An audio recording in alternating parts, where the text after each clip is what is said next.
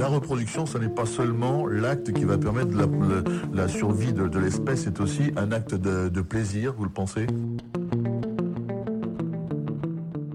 Hé, hey, au trou voilà comment des potes me hélaient au cours de mes études. Quelle classe Et vous voulez que je vous dise le sens de guette au trou, cette raillerie ancienne et ergotique? Eh bien ça veut dire sage-femme.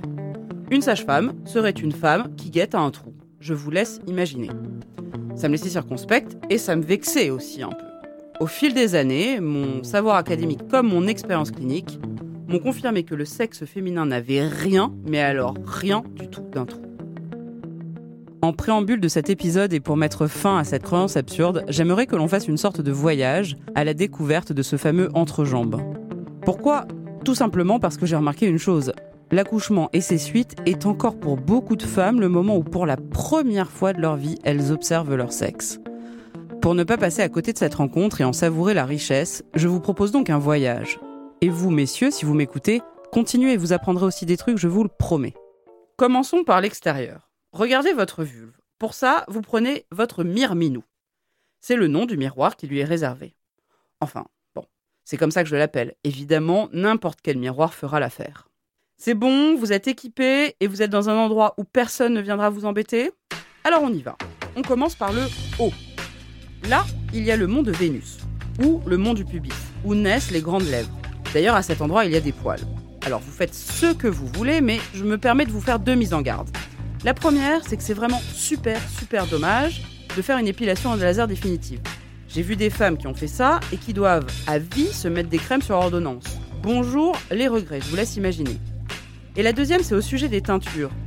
Là encore, pourquoi pas, mais sachez que c'est bourré de cochonneries. Ou en tout cas dans la plupart des cas. Et qu'il faut faire très attention car la zone est tout près de la muqueuse. En dessous, vous pouvez voir ce que l'on appelle habituellement le clitoris. Mais en fait, ce n'est que le capuchon clitoridien qui abrite le gland du clitoris. C'est-à-dire seulement la partie émergée de l'iceberg. Je vous laisse regarder à quoi il ressemble. Il est différent chez toutes les femmes. N'a pas toutes le même lobe d'oreille, pourquoi voudriez-vous qu'on ait toutes le même clitoris? De chaque côté du capuchon clitoridien partent les petites lèvres, qui sont recouvertes en partie ou complètement par les grandes lèvres. Là encore, comme pour le lobe d'oreille, on n'a pas toute la même vulve. Et c'est super comme ça. Si nous avions toutes le même visage et les mêmes jambes, avouez que ce serait nul et même flippant. Dis ça, j'ai une arrière-pensée. C'est qu'en fait, je suis énervée de voir qu'il y a des femmes qui subissent des interventions chirurgicales pour se conformer à l'image prônée par les industriels de la pornographie qui donnent actuellement trop le là sur ce que doit être une belle vulve. Sous le gland du clitoris, entre les deux petites lèvres, on a d'abord le méa urétéral ou urinaire, c'est-à-dire le petit orifice à travers lequel l'urine s'égoutte. Et juste en dessous encore, le fameux vagin, dont on ne voit rien, en tout cas certainement pas l'intérieur, parce que il est fermé par ses parois, contrairement à ce que nous montrent tous les livres d'anatomie. Si c'est ouvert et que vous voyez l'intérieur, c'est pas grave du tout. Mais ça vaut quand même le coup de consulter une sage-femme pour faire un petit bilan périnéal. Je le martèle, le vagin n'est pas un trou.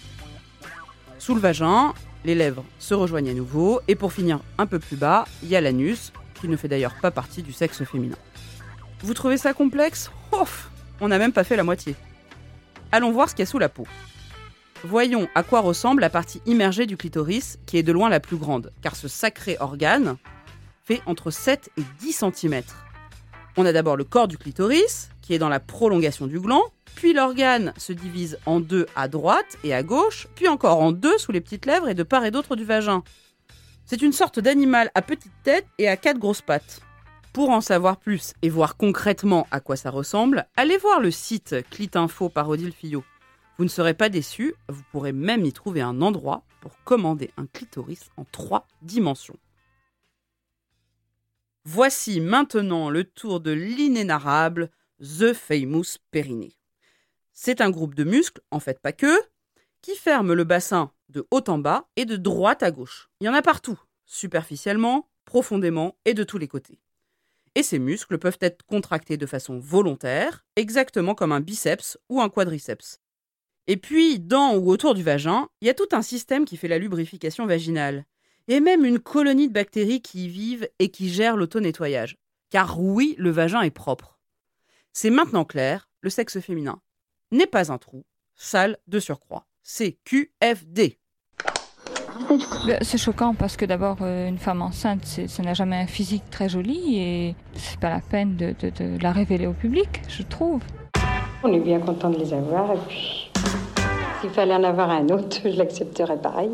La France est championne d'Europe en matière de natalité avec pratiquement deux enfants en moyenne. Dans la salle d'attente, les jeunes papas s'interrogent. La présence d'une personne qui doit apporter de l'amour en quelque sorte, oui, euh, comme on peut le faire la, sage-femme. C'est nous qui tenons les maternités. Faut pas perdre ça de vue. C'est vraiment la sage-femme qui tient la maternité. La maternité est toujours une source de stress pour les femmes. on va tout être dépressive. Hein. Je vais vous ouvrir les portes de ma maison, de mon hosto et des appartes des couples que j'accompagne en ville pour vous raconter mon histoire, leurs histoires, sans phare et sans tabou. Je veux témoigner de l'expérience humaine la plus folle de l'existence, la naissance, la plus grande des déflagrations. Et dans cet épisode, je vais vous parler de la sexualité ou comment la venue d'un enfant complexifie la complexification inouïe qu'est la sexualité humaine. On va essayer de détricoter et de discuter. Et si cela vous aide et éclaircit votre horizon, alors vous m'en verrez ravi. Je m'appelle Anna Roy et je suis sage meuf comme j'aime tant le dire. Bienvenue dans Sage Meuf. Épisode 6, la déflagration dans la vie sexuelle. Vous avez vu comme c'est complexe et passionnant le sexe féminin? Eh bien la sexualité c'est pareil, complexe et passionnant. Commençons par éliminer une idée simpliste, celle qui voudrait que la sexualité se limite à l'introduction d'une verge dans un vagin, donc entre un homme et une femme. Même le Larousse nous indique que c'est plus vaste, je lis. La sexualité est l'ensemble des diverses modalités de la satisfaction sexuelle, que vous soyez donc en couple avec une femme ou avec un homme. On en est donc là. Et paf, on colle par-dessus l'enfantement où le sexe féminin est sursollicité, et les seins aussi, et même le corps tout entier, comme on l'a vu dans l'épisode précédent. Pour évoquer ces sujets, je suis avec Claire, une de mes patientes. Elle a donné naissance à un très beau petit garçon il y a 4 mois, et elle a un compagnon qui est aussi le père de son enfant. Et vraiment, je la remercie, car venir parler d'un tel sujet au moment où elle est en train de le vivre, c'est vraiment archi sympa. Je vous préviens, l'interview a été enregistrée par téléphone pendant le confinement. Si le son est un peu bizarre, c'est normal. Pour elle, les questions ont surgi pendant la grossesse, et elles concernaient d'abord l'image qu'elle avait d'elle. Je la laisse vous expliquer. Alors en fait, c'est comme si j'avais senti euh, forcer sur moi une espèce de dualisme euh, affreux de euh, la maman et la putain. Disons que j'étais j'étais la putain avant la maternité, j'étais encore la putain au début au, au début de la grossesse et puis euh, petit à petit, les rapports se sont euh, espacés. Et pour moi, ça a été une, euh, une violence. En fait, je me suis dit mince, c'est la maman qui prend le dessus. Et puis, j'avais pas du tout envie de de vivre, d'accepter cette espèce de dualisme. Et ils se sont attends, ils se sont espacés de, de ton fait ou du fait de ton amoureux? Non, du fait de mon du fait de mon compagnon. C'est pour ça que ça a été une euh, un peu une violence pour moi. Voilà, j'ai eu l'impression qu'on me forçait à rentrer dans cette espèce de dualisme, alors que moi j'avais envie de tenir euh, les deux euh, les deux personnalités ensemble, disons les deux pôles ensemble, et la maman et la putain. Et puis voilà, je pense qu'il y a de son côté, de son fait, une dimension protective qui a pris le qui a pris le dessus et la, la violence dont je parle du, schéma un peu binaire, je pense qu'il l'a vécu euh, lui aussi. Hein. Euh, je sais pas quel est l'équivalent de putain euh, pour les hommes, peut-être qu'il y en a pas, mais euh, mais je pense que lui aussi a vécu cette polarisation père et et, et, gigolo, appelons-le comme ça. Voilà, c'était pas du tout un dégoût du corps de, de femme enceinte, ça je peux je peux en certifier quand même. Ce truc de la maman et la putain, qui justifie certains comportements du type Ah non, moi je vais voir ailleurs parce que ma femme est devenue maman. Ou alors Ah non, mais moi je couche plus avec mon amoureux hein, parce que je suis devenue mère, chez les uns ou chez les autres, est un fucking mythe justificateur qui n'a aucune raison de perdurer.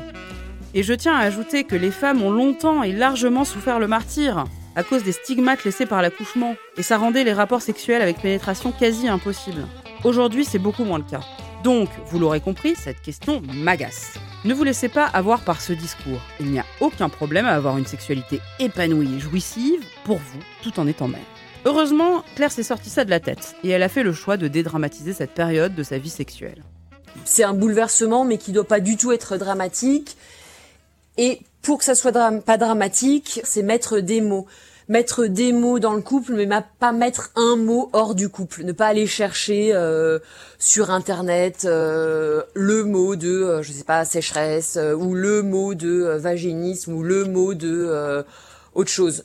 Par contre, mettre des mots dans le couple, ben, quand on met des mots, on se raconte une histoire et une histoire, c'est un, un, un développement narratif. Ça permet, euh, ça laisse le champ à, voilà, à, du, à du changement en fait. C'est une sexualité qui est euh, changeante, qui est pas la même. Euh, au début de la grossesse, euh, qu'à la fin de la grossesse, que euh, au tout début euh, après l'accouchement, ni non plus quatre mois après l'accouchement. Et j'ai bon espoir que dans trois mois, si on en reparlait, ça serait encore une chose bien différente, sans parler de du, futur rayonnant qui m'attend. Alors allons-y, mettons des mots, comme Claire le fait avec son compagnon, et pas un mot. D'abord, il y a cette question de la reprise des rapports. Quand, comment, c'est une histoire personnelle et intime. Alors après l'accouchement, très vite, il y a eu, euh, j'ai senti en moi comme le feu qui couvait euh, euh, sous la cendre un, petit matin. C'était très agréable. Voilà, je sentis cette espèce de petit crépitement interne qui m'a fait dire oh oh, ce serait peut-être le moment, un, un, désir différent de celui que j'avais pu avoir pendant la pendant la grossesse. Euh, le fait est que c'était euh, très hum, très rapproché de l'accouchement, donc j'étais pas encore, j'avais pas encore pu euh, reprendre une, méthode contraceptive, donc il ne s'est rien passé. J'ai attendu les les trois semaines pour pouvoir prendre la pilule. Ensuite, euh, je pense que la pilule, j'ai l'impression que la pilule m'a mis un peu un coup de massue sur ce petit désir euh, naissant. Donc il ne s'est rien passé euh, avec mon avec mon compagnon et quand je suis allée voir la gynécologue, donc le premier examen gynécologue gynécologique, j'avais pas du tout d'appréhension, mais elle a eu un peu de mal à à faire son examen, donc voilà, elle m'a dit euh, ça doit être une espèce de défense euh, de votre corps après le après le, pseudo trauma de l'accouchement parce que finalement j'ai pas eu un accouchement euh, traumatique mais mais voilà. Et la reprise de la sexualité s'est faite elle se fait encore hein, la reprise d'ailleurs. On est à quatre mois de l'accouchement maintenant. Petite pause. Je voudrais vous faire une confidence sur le sujet. Tout le monde sous-entend que la reprise de la sexualité égale reprise des rapports sexuels avec pénétration vaginale. Je ne sais pas si c'est typiquement français, faudrait chercher. Mais les anglo-saxons font la différence et on le verra tout à l'heure. Quoi qu'il en soit, Claire et moi, on est tombés dans le panneau. On a parlé de la reprise des rapports avec pénétration sans même penser au reste. Je m'en suis rendu compte en écrivant ce texte. Je l'ai donc recontacté pour lui demander ce qu'il en était de la véritable reprise de sa vie sexuelle. Et je vous lis son texto. On a effectivement tout fait tourner autour de la pénétration dans l'entretien. Ça reflète un peu la réalité de la reprise de ma sexualité, même si, du fait de la difficulté de la pénétration les toutes premières fois, on a fini, entre guillemets, par faire des câlins avec l'échouillage généralisé. La pénétration restait quand même le but et pour moi l'étalon qui permettait de juger du retour d'une sexualité normale, entre guillemets. Tout simplement parce que ce n'est pas mon clitoris qui a été éprouvé par le passage d'un gros bébé, mais bien le vagin dans toute sa longueur. Ce n'est donc pas que par phallocentrisme, mais quand même un peu. Trois petits points. Ce qui préoccupe Claire, vous l'aurez compris, c'est la reprise de toute la palette de ses rapports sexuels, dont la pénétration. Disons que la première fois, euh, j'étais en train de, faire la rééducation euh, du périnée, donc j'étais absolument galvanisée par euh, par le disons que le, diagnostic entre guillemets que la que la sage-femme avait porté sur mon périnée. Et donc voilà, je me suis dit oh là là là là, tout feu tout flamme, ça va être génial. Et euh, en revanche, voilà, ma sexualité n'a pas du tout été à la hauteur de de la réputation de ce de ce périnée. Euh, C'est-à-dire qu'on s'est retrouvé euh, pour une pénétration sexuelle avec lui qui a peut-être réussi à s'introduire d'un demi centimètre euh, en moi et, et, mon, mon compagnon qui me disait euh, là je me sens comme un comme un adolescent de, de 15 ans qui a envie d'aller euh, tout de suite euh, droit au but. Donc il ne l'a pas fait évidemment. Et je lui dis bah c'est parfait parce qu'en face de toi tu as une, une adolescente de 15 ans une vierge effarouchée. Ça rentre pas du tout. Donc euh, donc on en était là. Ça c'était la première fois. Et puis et puis il y a eu d'autres euh, d'autres tentatives, euh, voilà, espacées dans le temps. Euh, et puis on a donc récemment réussi à à faire rentrer tout son pénis à l'intérieur de tout mon vagin et pour décrire les sensations me vient cette je crois que c'est dans Knock de, Jules Romain où il y a le médecin qui demande est-ce que ça vous est-ce que ça vous gratouille ou est-ce que ça vous chatouille? Alors je répondrais comme dans la pièce de théâtre, ça me gratouille, ça me chatouille peut-être un peu aussi, mais c'est pas vraiment ni du lard ni du cochon. On est encore loin de, de retrouver les sensations euh, d'avant d'avant l'accouchement ou d'avant la grossesse d'ailleurs. Souvent, vous attendez de moi que je vous donne un délai, une date. Eh bien, je m'y refuse absolument. Toutefois, pour ne pas vous laisser seul, j'aime bien vous donner les résultats d'une étude de février 2013 par McDonald et consorts, parue dans BJOG, une revue internationale de gynécologie obstétrique, qui vous déculpabilise furieusement et qui vous détend sur la question. Cette étude dit quoi? Elle nous dit que entre 5 et 6 semaines après l'accouchement, seulement 41% des femmes ont repris les rapports sexuels avec pénétration vaginale et 53% ont repris une activité sexuelle. C'est pas beaucoup une femme sur deux. Entre 9 et 12 semaines, on compte 65% de femmes qui ont repris les rapports sexuels avec pénétration et 73% pour l'activité sexuelle. Et il faut attendre entre 10 et 12 mois pour retrouver des taux normaux de 97 et de 98%. Alors faites comme vous voulez et comme vous pouvez, discutez-en en couple et surtout n'oubliez pas que c'est vous qui donnez le là car c'est vous qui avez accouché. Et si c'est nul ou que c'est pas top ou que c'est changé, faut essayer de savoir pourquoi et agir. Et c'est d'ailleurs ce qu'a fait Claire. Il y a une sécheresse vaginale qui est que je m'explique du fait de l'allaitement et qu'on contrebalance avec euh, avec un bon euh, un bon gel lubrifiant euh, acheté en pharmacie. on utilise la moitié du pot et, sur Monsieur et sur Madame et ça fait glisser allègrement. Je rebondis sur ce qu'a dit Claire. Lorsque le manque de lubrification est un effet secondaire de l'allaitement ou d'une médication comme la pilule par exemple. N'y a pas à hésiter, servez-vous des lubrifiants. Ne choisissez pas n'importe lequel, possiblement bourré de choses pas très bonnes pour vous. Prenez conseil auprès d'un pharmacien ou d'un professionnel de la santé. Il y a des femmes qui me racontent qu'elles se forcent, qu'elles serrent les dents en attendant que ça aille mieux, et que des fois cela dure des années. Franchement, ça me tord les boyaux. La sexualité, c'est vraiment pas pour avoir mal. Alors ça me donne immédiatement envie d'évoquer avec vous les stigmates que peuvent laisser l'accouchement, comme par exemple les cicatrices de déchirure ou d'épisiotomie qui concernent quand même 87% des patientes pour un premier enfant, selon l'enquête périnatale de 2016. Claire, elle a eu beaucoup de chance, parce qu'elle faisait partie des 13%, même si ça ne l'a pas empêché d'ailleurs d'avoir des douleurs sûrement dues à des micro-lésions internes. Des difficultés de cicatrisation, c'est pas la seule raison, hein, peuvent contribuer à entraîner ce qu'on appelle des dysparonies secondaires, c'est le nom qui désigne le fait d'avoir mal pendant les rapports, dans notre cas après l'accouchement, alors qu'on avait pas mal avant la grossesse. Il y a une étude anglo-saxonne de Barrett et consorts publiée en 2000 qui dit quand même que 62% des femmes ont mal pendant les rapports dans les trois premiers mois et qu'il y en a encore un tiers à six mois. C'est pas rien quand même. Alors que faire? D'abord, soyez bien convaincus que promis, juré, craché, c'est pas dans la tête si cela arrive. Trop souvent, j'entends des femmes qui s'excusent ou qui me disent Ah, je suis. Non, mais mon gynéco m'a dit que c'était dans la tête. Hein, euh. Ah ouais? Dans la tête. Vraiment, d'entendre ça, ça me saoule. Dans ce cas-là, vous allez chercher quelqu'un d'autre. Pour conclure, à la tête, il faut avoir beaucoup cherché partout ailleurs d'abord. 2. Faites-vous surveiller par une sage-femme à domicile et prenez soin de votre cicatrice et de votre sexe dans les premières semaines qui suivent l'accouchement. En plus, c'est remboursé à 100%, il n'y a pas de raison de s'en priver. 3. Si vous avez toujours mal au bout de quelques semaines, prenez rendez-vous avec une sage-femme pour qu'elle trouve une solution. Si c'est la cicatrice qui pêche, elle pourra vous prescrire des massages de la cicatrice ou vous donner des conseils sur l'automassage. Et si c'est pas la cicatrice, c'est peut-être autre chose et elle vous prescrira les examens complémentaires nécessaires ou elle vous adressera d'ailleurs à un sexologue si elle ne l'est pas elle-même. 4. Je vous rappelle quand même que vraiment ne vous forcez pas. Il y a aussi des femmes qui n'arrivent plus à avoir une vie sexuelle à cause de traumas dus à des situations de violence au cours de la grossesse, de l'accouchement ou de ses suites. Violence conjugale, violence sexuelle ou violence gynéco-obstétricale. Heureusement, ce n'est pas très fréquent, mais je vous en parle parce qu'il ne faut pas laisser les braises couver. Faut de l'aide, c'est sûr et certain. Et une vraie aide pluriprofessionnelle, médicale, psy, sociale et judiciaire parfois. Alors, quel que soit le souci et sa gravité, vous attrapez le taureau par les cornes et vous ne faites pas l'autruche en vous disant que ça ira mieux en serrant les dents ou en laissant passer du temps.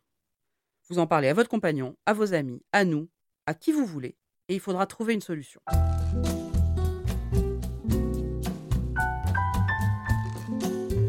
Abordons maintenant le périnée. On est toutes concernées, car ce périnée, le moins que l'on puisse dire, c'est qu'il a donné du sien, en soutenant votre bébé tout le temps de la grossesse, et puis qu'il a aussi été sursollicité pendant le travail et l'accouchement.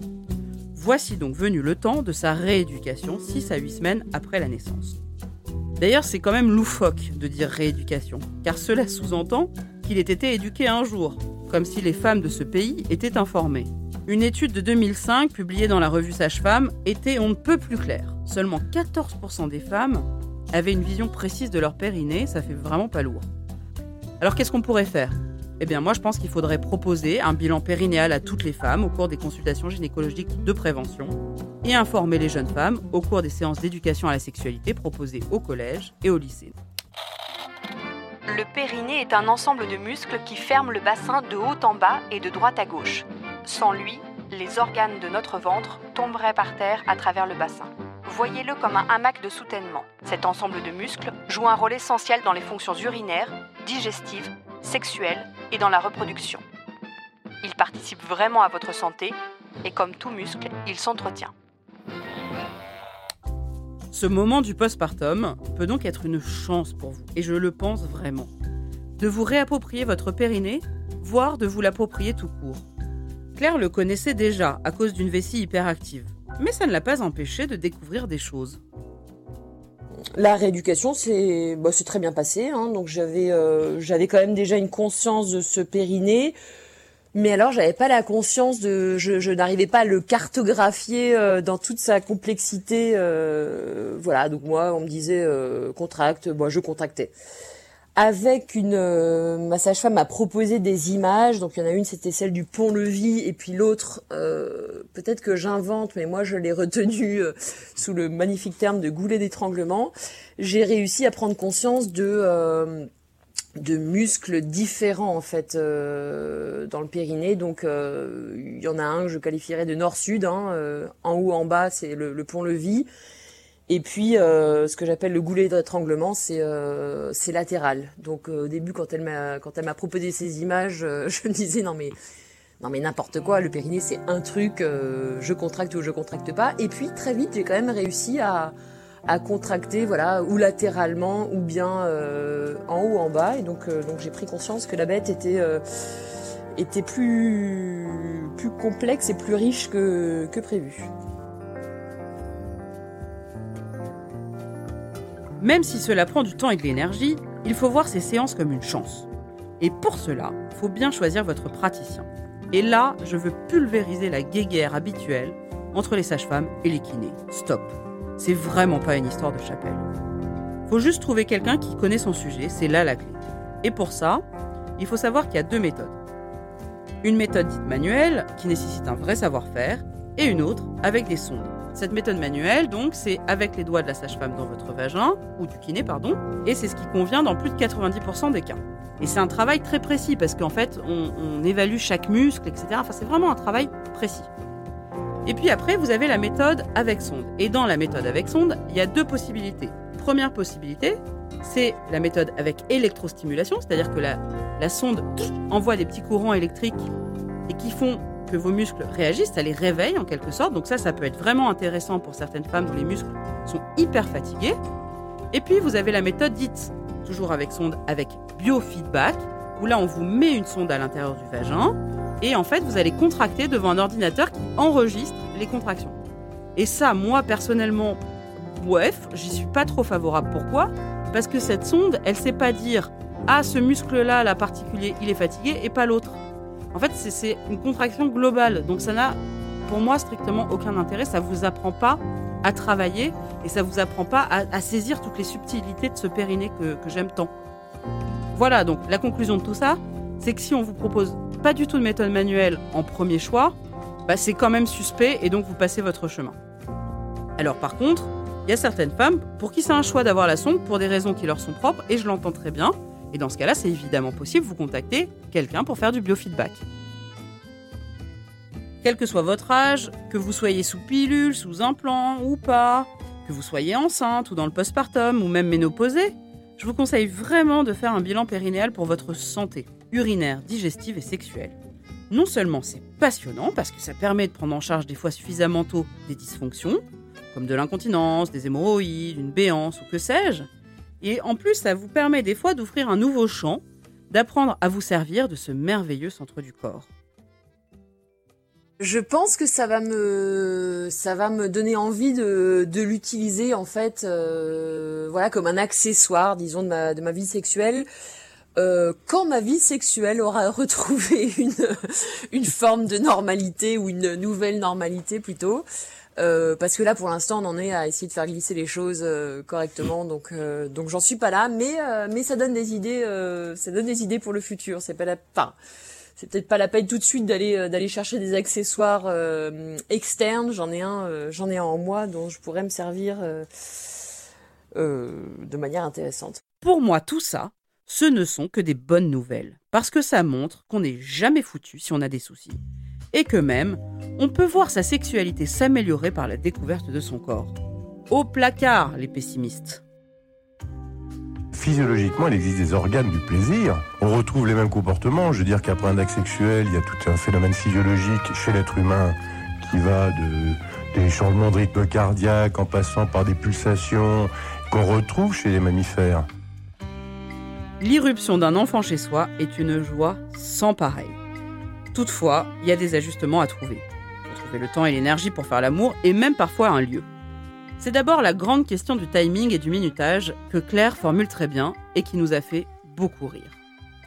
Alors, ce qui me frappe euh, du point de vue de la temporalité, disons, de la, sexualité, c'est qu'effectivement, elle a un, horizon. Et l'horizon, c'est euh, le réveil euh, de ce magnifique bébé. Et donc, on a en fait, ça a fait rentrer la sexualité dans le dans le temps, dans le temps euh, chronologique. Il y a quand même une montre avec euh, des aiguilles euh, qui avancent et on peut plus être hors du temps. On peut plus prendre prendre le on peut prendre le temps, mais on n'est plus hors du temps. Il y, y, aura, il y aura bien un moment où le créneau arrivera à sa fin, et donc il faut, il faut savoir saisir l'opportunité quand elle se présente et, et pas et on peut plus vraiment laisser les choses euh, se développer avec euh, avec lenteur.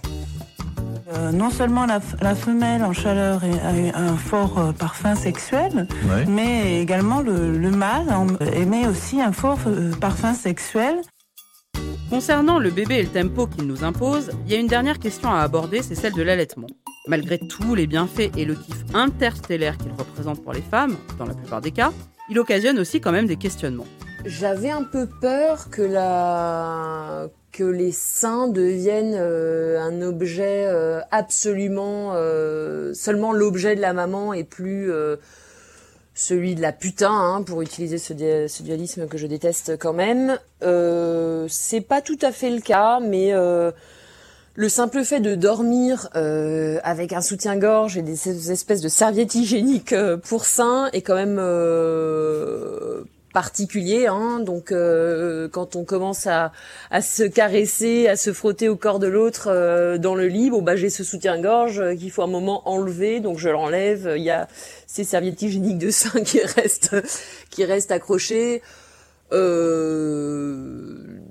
fait, on fait plutôt l'amour après que j'ai donné le sein le matin parce que sinon ce serait euh, ce serait absolument euh, ingérable avec des seins euh, surgonflés de lait et qui et qui et qui fuiraient de lait je me le je, je, je, ça, pour moi ce serait pas gérable en fait. Euh, j'ai pas un amour particulier pour pour ce liquide là c'est-à-dire j'en ai un amour particulier quand il est réservé à mon à mon enfant mais j'aurais aucune envie que ce liquide là que mon lait maternel fasse partie, disons, de la de la vie sexuelle ou qu'il ou qu'il l'entache dans les dans les dans les deux sens du, mot d'ailleurs. Sur ce point précis, il me paraît important de revenir sur la question hormonale que Claire avait abordée auparavant. Je vous lis un extrait d'un dossier paru en 2008 dans Allaiter aujourd'hui, le numéro 77 de la Leche League, qui est une association de soutien à l'allaitement maternel. La mère allaitante a un taux élevé de prolactine et une inhibition de la sécrétion d'œstrogène, de progestérone et de testostérone, souvent pendant une longue période. Chez certaines femmes, la montée du désir sexuel est plus lente et moins intense et la lubrification moins abondante. La plupart de ces problèmes disparaissent avec le retour de couche. Alors je dis pas ça pour vous inquiéter, mais au contraire pour vous rassurer. Parce qu'en fait, il y a de nombreuses femmes qui viennent me voir et qui me disent Ah bah ça y est, Anna, c'est foutu. En fait, je suis devenue mère et, du coup, j'ai plus de lubrification, euh, j'ai plus de désir pour mon, mari, donc euh, voilà, c'est foutu. Ben non, en fait, non. Euh, je leur dis Attendez, vous allez voir, ça va s'améliorer, certainement, peut-être même avec l'arrêt de l'allaitement et c'est ce qu'elle constate. Alors no panique. Après la question du temps, il y a celle de l'espace. L'image la plus commune, c'est qu'on fasse l'amour dans son lit. Seulement voilà, on vous recommande de faire dormir le bébé dans votre chambre pendant 6 mois. Et il y a aussi les couples qui ne disposent que d'une seule pièce, et eh bien ils sont hyper nombreux, surtout dans les grandes agglomérations. Alors, qu'est-ce que vous pouvez faire? Vous pouvez exiler le bébé dans une partie de l'appart le temps de faire l'amour, ou faire l'amour ailleurs. Pourquoi ne pas faire l'amour devant le bébé endormi, me direz-vous? Alors là, je ne sais pas, c'est juste parce que je le sens pas. Et les psys abondent plutôt dans mon sens. Alors, une fois qu'on a trouvé le temps et l'espace, encore faut-il avoir l'énergie suffisante. Et donc, avoir dormi suffisamment. Le problème, c'est que nos amis les bébés ont une furieuse tendance à nous foutre en l'air nos cycles de sommeil, et que du coup on est crevé, et que du coup on a moins de désir, voire même carrément des symptômes dépressifs. Pas moi qui le dis, hein, c'est la science. Donc, si vous choisissez de dormir au lieu de faire l'amour, ne vous sentez pas coupable ou ne pensez pas que vous n'avez plus de désir pour votre partenaire. Au final, le bébé, c'est vrai, complexifie sacrément les choses. Il oblige votre couple à être super créatif pour retrouver vos espaces de liberté. Alors rappelez-vous, prenez votre temps. Le retour à la sexualité n'est pas une course et prenez soin de vous pour avoir du temps pour vous et jouir comme bon vous semble au cours de ces deux années. Oui, je compte deux ans. Entre l'attente, l'accueil et l'installation avec un enfant. Et des fois même parfois plus pour certains couples qui ont eu des difficultés pour concevoir. Alors voilà, dans ces deux ans, il est fort à parier que votre sexualité soit changeante. Parfois mieux, parfois pire, parfois pareil. N'oubliez pas que ce qui est vrai aujourd'hui ne l'était pas hier et ne le sera pas demain. Soyez comme Claire, hyper optimiste je suis une personne très positive et, j'adore penser au, lendemain qui chante. Donc je me dis que euh, je vais de nouveau avoir des orgasmes incroyables. Euh, euh, dans le dans le futur et, maintenant si j'y pense de manière plus plus concrète plus plus, plus réaliste je pense que j'aurai de nouveau des orgasmes et qu'on aura de nouveau une sexualité épanouie le fait qu'il y ait euh, un enfant qui a des besoins et que ces besoins soient euh, calibrés par une horloge, donc par le temps, fait que euh, je suis absolument persuadée que ma sexualité sera quand même différente. Voilà, aura il y aura probablement toujours un horizon qui viendra mettre un terme au moment, au moment de, de, de, dessaisissement de soi qui peut être celui de l'orgasme, sauf quand euh, on exilera l'enfant et, je pense qu'on s'offrira aussi ce, ce luxe, on l'enverra, euh, on l'enverra euh, un week-end chez les grands-parents, on le mettra sur pause, on inventera un bouton on/off. enfin, il y aura quelque chose à inventer pour que pour pouvoir retrouver de manière ponctuelle des moments de sexualité hors temps. Mais ça sera ça sera, je pense réalistiquement, que ça sera plus la la norme en fait. Donnez-vous du temps, discutez-en à bâton rompu. Avouez que quand même c'est plutôt sympa de parler de sexe, c'est le moment d'en profiter. Soyez inventif, et puis faites-vous aider si vous en avez besoin. Le champ de la sexualité humaine est vaste et joyeux, il est temps d'en profiter. Maman, j'ai rencontré un garçon, il m'a cueilli une et maintenant je voudrais des tulipes et des pensées, des violettes, des iris, des pétunias, des bleuets. Maintenant je voudrais d'aimer l'empire des prés, des gentianes, du lilas, des orchidées. Ce podcast a été écrit par moi, Anna Roy, et si mon nom vous dit quelque chose, c'est peut-être que vous m'avez déjà vu ou que vous me voyez en ce moment même dans la maison des maternelles sur France 4, où je suis chroniqueuse. Une émission que je vous recommande évidemment. Sage Meuf est un podcast Europe 1 Studio produit par Adèle Ponticelli. Il est réalisé par Charlène Noyoux. Merci infiniment à Claire pour son témoignage et à tous mes patients, petits et grandes, sans qui rien n'aurait été possible. Et je voudrais aussi remercier quelques femmes qui m'ont inspirée Maya Mazoret, journaliste, Alice Rock, sage-femme et sexologue, Odile Fillot, chercheuse, et Camille Tesca, sage-femme. Merci à L4. N'hésitez pas à commenter, à partager, à questionner ou que sais-je encore sur mon Instagram anaroi75. Et si ce podcast vous a plu, n'oubliez surtout pas de vous abonner sur vos plateformes d'écoute préférées et nous mettre plein d'étoiles. Maman, j'ai rencontré un garçon. Il m'a fait goûter une pomme.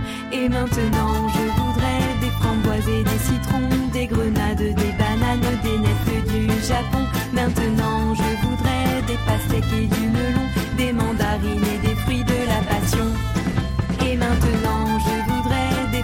Des citrons, des grenades, des bananes, des nefs du Japon. Maintenant,